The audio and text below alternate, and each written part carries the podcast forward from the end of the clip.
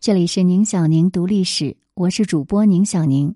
在今天的节目当中，我们和大家一起来关注古人是如何洗澡的。文章来源：枕边历史。现代人想要洗澡很容易，在家里就能淋浴，而且还有沐浴液、洗发水、洗面奶这些清洁用品，可以说。洗澡简直就是一种享受。洗澡作为清洗身体的一种方式，其实在古代就已经有了。但是古时候的科技不够发达，根本没有那么多清洁用品，想要洗个头发也不是一件容易的事情。那么古人究竟是怎么洗澡的呢？他们又怎么能保证洗澡时能把身体洗干净呢？要想了解古人是怎么洗澡的。这必须要提到古罗马人。如果要给最爱洗澡的古人排一个名次，古罗马人排第二，就没有其他人敢站出来排第一。这个文明古国，在很早之前就已经把洗澡发展成一项商业行为了。早在公元前四世纪的时候，古罗马的都城罗马。就已经有数百间浴场和浴室。根据记载，当时罗马城内大型豪华浴场有十一个，针对于普通百姓的中小型浴室有八百多个。一些上层的贵族和有钱的商人，每一家都会自备一个私人浴室，类似于现代的私人泳池。不仅仅呢是数量上。古罗马浴场的质量也是高的，令人惊叹。古罗马的浴场之豪华，能让后世人看了合不拢嘴。几乎所有的浴场都是大理石堆砌而成，地板用嵌石进行铺垫，在浴室的墙面上还可以看到各种各样的壁画。走进浴场之后，就能够体验到富丽堂皇是什么。根据史学家的记载。古罗马最大的一个浴场是卡拉卡拉大浴场，这个浴场的占地面积实在是太大了，它可以同时容纳两千三百人在浴场中沐浴。除了基础设施好、浴场面积大之外，对于浴场内部结构的划分也是相当明确的。一般豪华的浴场分为热水厅、冷水厅和温水厅，还会有更衣室、汗蒸室、按摩室等等。这样的配置，即便是放到现在，也是蛮高端大气、上档次了。浴场的配置豪华，可是当时门票的价格并不贵，就算是一般的平民也能够负担得起。如果你以为这就是全部的区域了，那你可太小看古罗马人了。在罗马的浴场里，除了和洗澡有关的区域之外，还有一些区域是专门满足顾客需求的。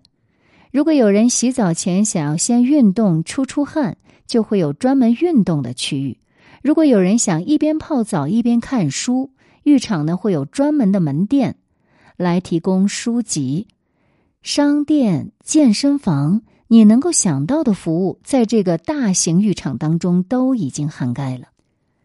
除了浴场如此奢华之外，古罗马人对洗澡的顺序自然也是非常讲究的。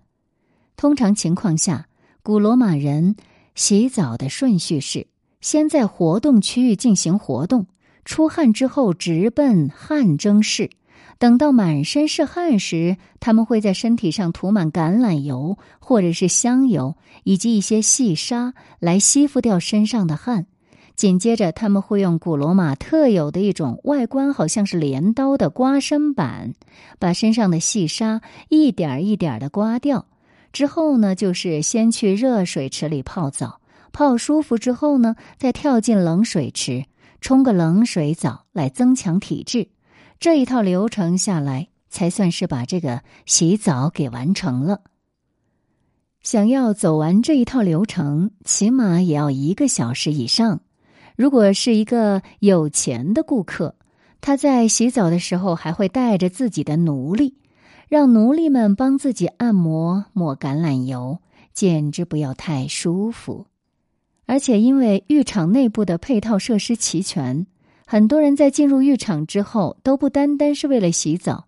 商人们可以在浴场里商议买卖，有矛盾的人可以在这儿一边享受生活，一边和解宋事。古罗马的浴场的魅力也正是在于此。想想看，在一千六百多年前，古罗马就已经把洗澡这项日常行为发展的如此奢华，说他们是最热爱洗澡的古代人，一点儿都不过分。我们了解了爱洗澡的古罗马人，那中国的古人对洗澡又是怎样的态度呢？早在两千多年前，《礼记》当中就明确规定了人们应该在什么时候洗澡。在礼仪聘礼当中，就有所记载：管人为客，三日具沐，五日具浴。我们现在说的沐浴，指的就是洗澡。可是，在古时候，沐和浴是两种不同的行为。这句话翻译过来，意思就是，主家在接待来访的宾客的时候。要让客人三天洗一次头发，五天洗一次澡，这样才算是对客人款待周到。那这里的“沐”呢，专门指的是洗头发；“浴”才指的是洗澡。那五天呢才洗一次澡，放到现在大家根本无法理解，但是在古代这是很常见的事，能够五天洗一次澡。这就算得上是最高待客标准了。除了针对百姓之外，朝中官员也有他们的专用的洗澡时间。西汉时期《初学记》里面就记载了官员们洗澡的日子。休假亦曰休沐，汉律历五日得一下沐，言休息以洗沐也。朝廷的规定是，官员们每工作五天会得到一天的假期，而这个假期主要就是为了让官员们回家能够洗个澡，清洗一下自己的身体。次要的才是让他们放假休息。不过，不同朝代规定都是不一样的。在唐朝的时候，五天洗一次澡，就改成了十天洗一次，看上去好像增加了工作时间。可是唐朝的这个制度是比较宽松的，官员们的事务也不是很繁忙，所以朝廷会经常放假。到了明清时期呢，又改成了五天洗一次澡。但是我们都知道，明清两代的官员好辛苦，他们的假期大幅度的减少。除了在洗澡时间上有明确的规定，中国的古人们为了能够更好的清洗自己的身体，还找到了不少能够用来洗澡的东西。比如在泡澡的时候，古人会在水里面放置各种各样的香料，以除去身上的异味。有时候呢，还会放入一些中药药材，这就是传说中的药浴了。虽然基础设施和古罗马那是无法相提并论。可是，我们中国的古人借助不同的东西，能够让洗澡达到不同的效果，也是相当讲究了。一般情况之下呢，只有贵族和一些富豪才能用得起香料。广大的老百姓该怎么办呢？他们用皂角来洗澡，这就是便宜实惠的选择了。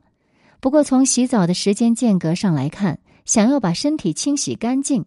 光用泡是远远不够的，仍然是《礼记》里面的记载。周朝人在洗澡的时候，为了确保身体能够彻底的清洗干净，会用两种不同的浴巾来擦拭身体。在泡完澡从水中出来之后，上半身要用细布来擦拭，下半身呢要用粗布来擦拭。洗完澡感到口渴的话，那当然可以去喝点饮料，用汤。两块不同的浴巾擦拭的部位不同，也是为了确保在不伤到皮肤的情况下，尽可能的擦掉身上的污垢。那么发展到了宋朝，搓澡这项服务就终于产生了。北宋著名的文学家苏轼，他写过一首关于搓澡师傅的诗。是这样写的：“水垢何曾相受？细看两句无有。寄与擦背人，近日劳军挥肘。轻手轻手，居士本来无垢。”其实这是一首词啊。大概的意思呢，就是苏轼跟搓背的师傅说：“以后呢，得劳烦您替我搓背了。可是，在搓背的时候，麻烦您下手轻点儿，毕竟我这居士身上也没有多少污垢。”也是在宋代的时候，从上层贵族到下层百姓开始注重个人卫生了，并且开始享受洗澡。到了明清时期，公共澡堂进一步发展，各类人都可以去澡堂洗澡，还能一边交流一边享受搓背。除了公共澡堂之外，古人还开发出了温泉项目。不过呢，这种项目似乎没有得到发展，反倒是我们的邻居日本把泡温泉引入国内。在古代洗澡呢，除了是为了清洁身体，还是一种非常隆重的礼仪。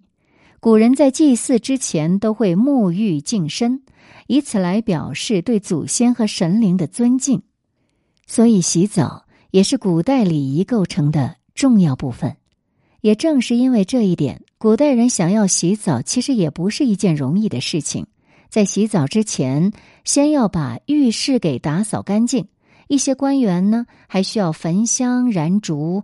以示对洗澡这件事情的重视。